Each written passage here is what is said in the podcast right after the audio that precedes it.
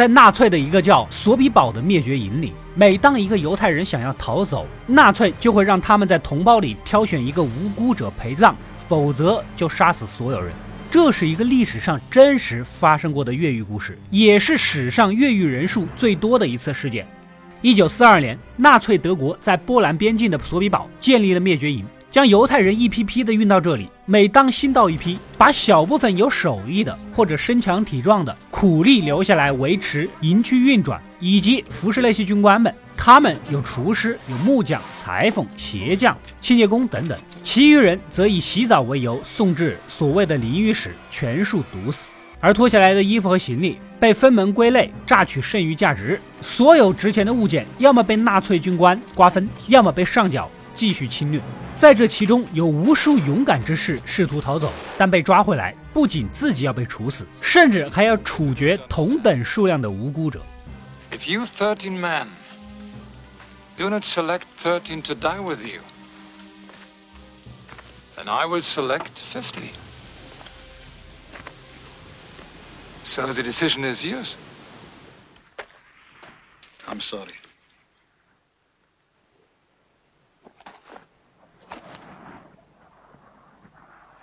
Take your positions.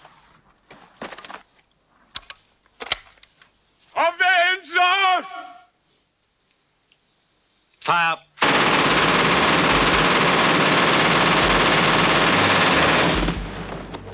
老李昂正是这批犹太苦力中的其中一个，负责分拣衣服。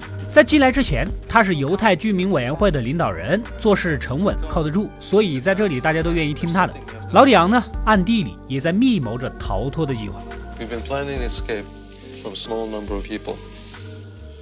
But you saw what happened today when 13 men tried to escape. The same thing would happen again. We cannot leave hundreds behind to be slaughtered, and they would be.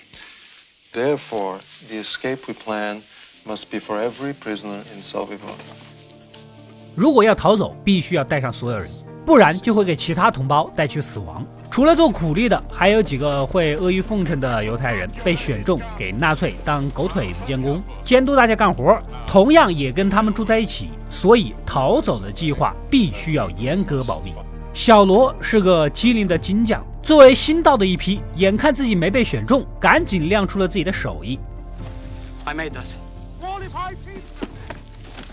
These are my tools, sir. Step forward. Oh, and sir, my brother, he's a goldsmith too. We can make jewelry, anything. All right? Step forward. 跟弟弟算是套了份差事，给军官打造装饰品。而所谓的黄金，就是从已经杀死的犹太人行李里搜刮而来，甚至还直接将犹太人下巴打掉，只为上面的一颗金牙。You can make that for me? Yes, sir. But I need gold.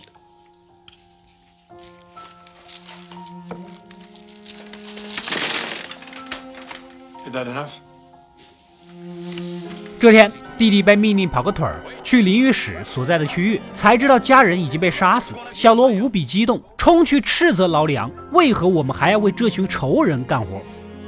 How can you do this in a place where they murder your families? They kill little children, and, and you make music. You laugh, you play games, you even make love. In here it's a carnival, and you work for these monsters. You pack up our clothing to send to Germany. My mother's clothing, my father's clothing.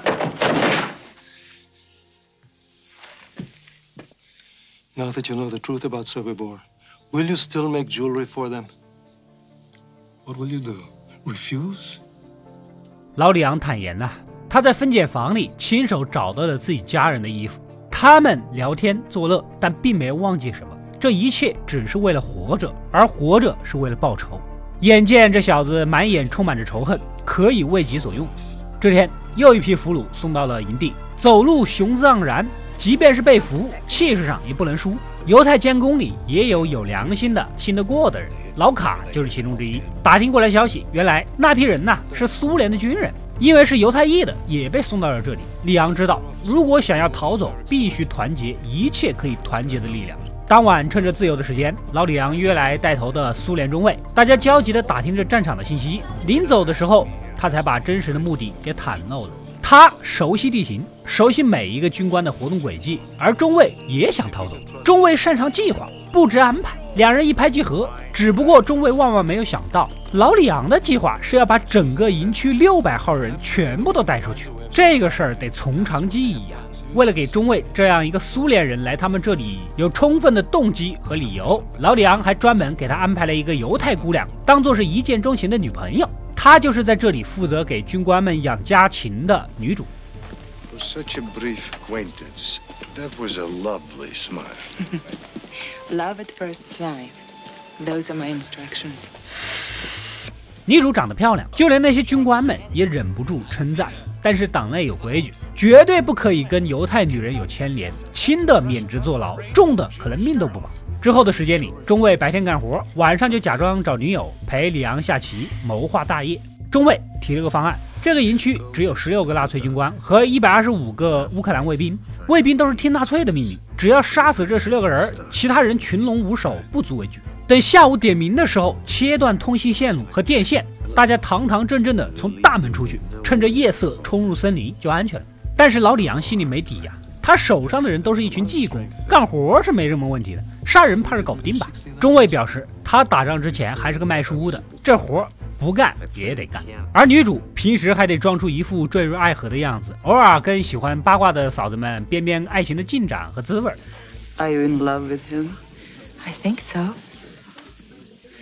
What am I saying? I know so. What's he like? I don't know. I fell in love so quickly. I haven't found out yet. 这天晚上，把金匠小罗拉了过来，希望他做一批能捅人的东西。小罗二话不说，掏出了早已准备好的家伙。Can you make knives in your shop? Like this? Careful. Yes, just like that. 他早就期待这一天了，要多少你说个数。隔天，中尉给众人分配任务，哪几个去埋伏，负责动手；有可以来去自由的监工老卡，以各种各样的理由把军官们一个个骗到裁缝铺、鞋匠铺、木工坊等房间扑杀。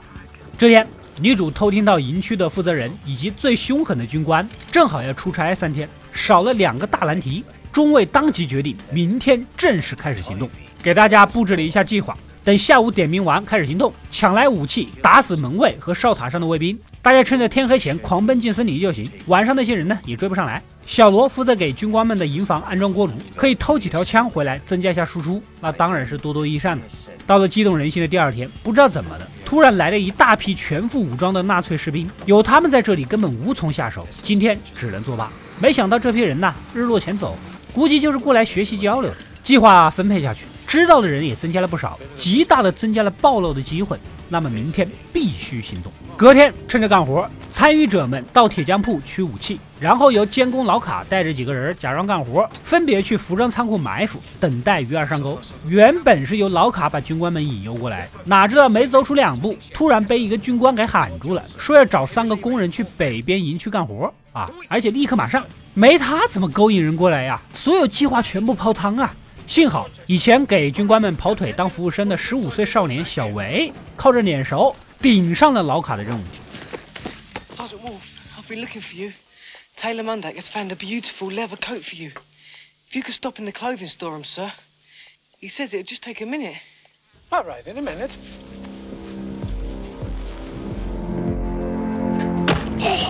将第一个军官引来杀死，接着就靠着这么一件貂皮大衣的诱惑，又杀了一个。原本准备故技重施搞第三个，结果这人走到一半，似乎想起了有什么事儿没干，大步回到了办公室。小维赶紧去询问老李昂的意见，干脆一不做二不休，直接去办公室干死这个。这活儿交给老卡去办。接着，小维按计划去引诱另一个军官，以选书柜的颜色为由，把他骗到木工的作坊。紧接着，两个曾要求定做新鞋的军官也被骗到了鞋匠铺，几下捅死。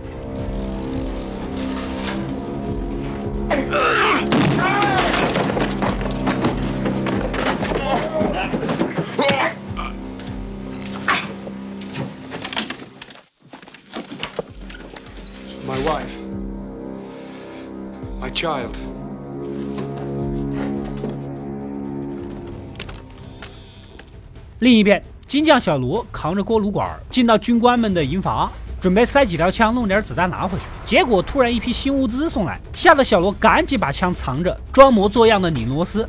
还有电工也按照计划给奔驰牌发电机的缸里塞了一把沙，让它慢慢的坏。转头又去把电话线给剪了。他的活啊还是比较轻松的。这边忙活了半天，监工老卡总算是给放了回来。继续去未完成的任务。厨房这边，一个胖军官又闲得蛋疼的跑来，唧唧歪歪的嘲讽。头几天厨师就是被这个胖子打得非常惨，没想到你主动送上来，那还不拿你狗命？What's your Christian name?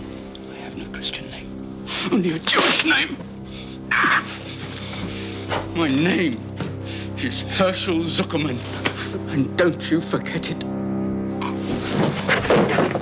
不是还有一个突然去办公室的军官吗？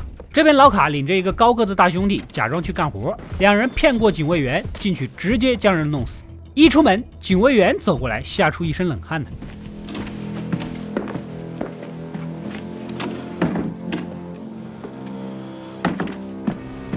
已经弄死了五个，快到时间了。一个大兄弟搞来一些手枪，加上几条步枪，计划还算比较顺利。只等点名的时候，开始发难。此时号角声响起，所有人都出来站队集合。其实女主在这朝夕相处中，已经真正的喜欢上了中尉。但是中尉是个有情有义的男人，他有老婆和孩子，咱俩不可能。不过他穿上了女主为他亲手做的幸运衬衫，而他也带来了一件厚衣服，怕他晚上啊在森林里会冷。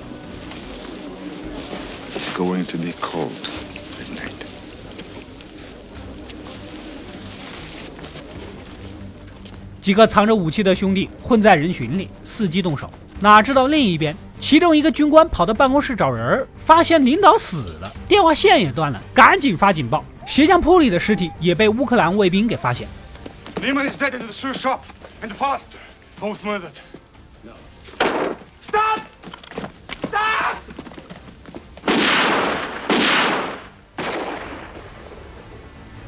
这边中尉几个人听到枪声，知道事情已经败露，一不做二不休，直接将行动计划全盘托出，呼吁大家赶紧逃命。现场众人纷纷冲向大门，门口的卫兵拦不住这么多人，被近身的犹太人杀死。还有一些思想古板、怕事的老年人，依旧站在原地祈祷。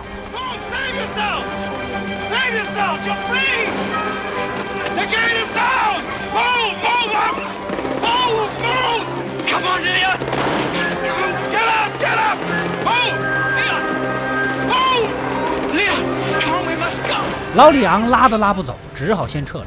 哨塔上的乌克兰卫兵以及追来的纳粹军官疯狂地向人群开火。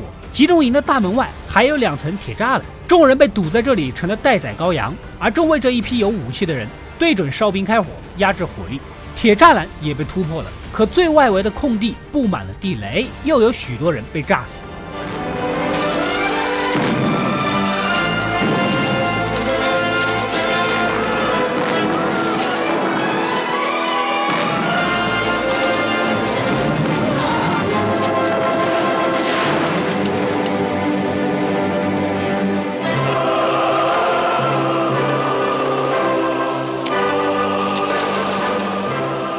最终，这六百号人里有超过三百多人活着逃进了森林。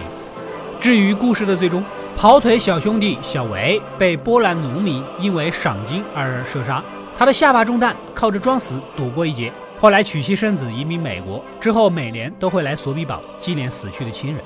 去办公室杀人的那个大高个兄弟啊，跟在集中营里认识的妹子结婚生子。移居美国，一起生活了四十年。而金匠小罗之后参加了游击队，成了波兰反抗纳粹的坚定战士。苏联中尉逃脱后，又回到了俄罗斯前线，重新加入战斗。因他的证词，判处索比堡十个乌克兰卫兵死刑。战后，中尉回到家乡，和妻子共同生活，直到死去。女主在波兰农村失踪，她给中尉的衬衫现在还收藏在俄罗斯的博物馆。而老李昂一直都留在波兰，继续做点小生意。不过，在一起反犹冲突中中枪身亡。逃亡事件之后，纳粹拆除了索比堡集中营，并种上了植物，在森林里至今还竖立着一座纪念碑，纪念索比堡的勇士们。这个灭绝营呢，从1942年建立到1943年10月大规模逃离行动之后，短短一年多的时间里，共杀死了25万犹太人。每当火车到站，挑出能用上的。其他全部以洗澡、消灭传染病的名义将人赶入毒气室，每次五百人左右，半个小时以内，里面的人全部死亡，再由犹太人组成的特遣队搬运尸体、掩埋。所以，其实毒气室这个工作区域跟外界是隔离的。中尉和里昂的逃亡计划里也并不包括特遣队的这些人。在电影里，金匠小罗啊，所罗门的弟弟，无意间看到过这个场景，可以看到在板车上呆坐的特遣队经受着无限的精神折磨和摧残。而后，纳粹怕这项罪行公诸于世，又在1942年年底开始将索比堡埋葬的尸体又挖出来重新焚烧。这一幕在史蒂芬·斯皮尔伯格导演的《辛德勒的名单》里也有展示。可以说，没有这部电影，就没有后面《辛德勒名单》那么伟大的作品。逃离索比堡将这个地狱般的所有角色刻画得入木三分：无助的犹太女人和孩子，疯狂的纳粹军官，出卖灵魂的狗腿子监工，不肯逃走的老人，逼迫自己勇敢起来的工匠们，升腾在空中的黑色烟雾，被归置整齐的遗物，拥挤的火车厢。孩童那迷惑的脸庞，一个女孩上一个镜头身着的衣服，下一个镜头就被分解。这个画面跟辛德勒的名单里唯一可见的彩色的红衣小女孩可谓是异曲同工。甚至是犹太人被要求全身赤裸的排队，以上每一处刻画都能在辛德勒的名单中找到对应的点。不是因为他们都发生在集中营，所以相差不大，而是斯皮尔伯格敏锐地将这些震撼心灵的影像。全部都保留了下来，且延续到自己的电影里，甚至将这份震撼情绪直接推至顶点。逃离索比堡是一部优秀的电影，揭开了时代的伤痛。电影的最后，也是本片想传达给所有后来者的一句忠告：让悲剧不再重演。